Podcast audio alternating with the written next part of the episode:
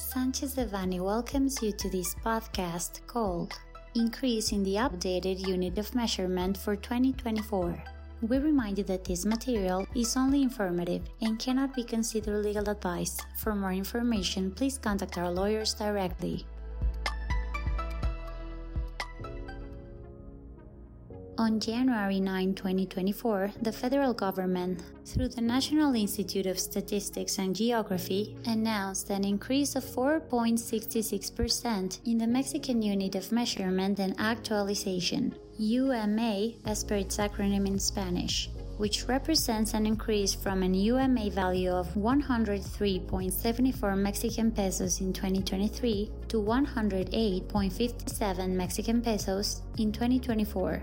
This increase will take effect as of February 1st, 2024.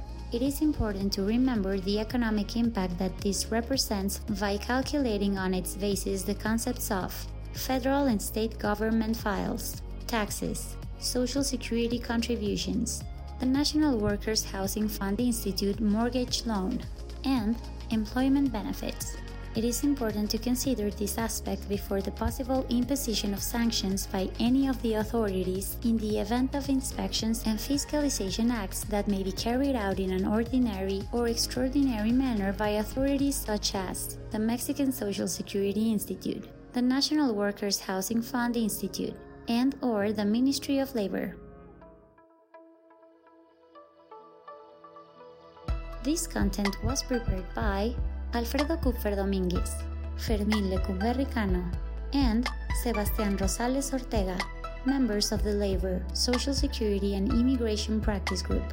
For any questions or comments on this material, please contact us directly or visit our website, sanchezdevanny.com. Unless otherwise specified, users of this podcast may save and use the information contained here only for educational, personal, and non commercial purposes. Therefore, its reproduction for any other medium is prohibited, including but not limited to copying, retransmitting, or editing without prior permission of Sanchez Devanny Eseverri.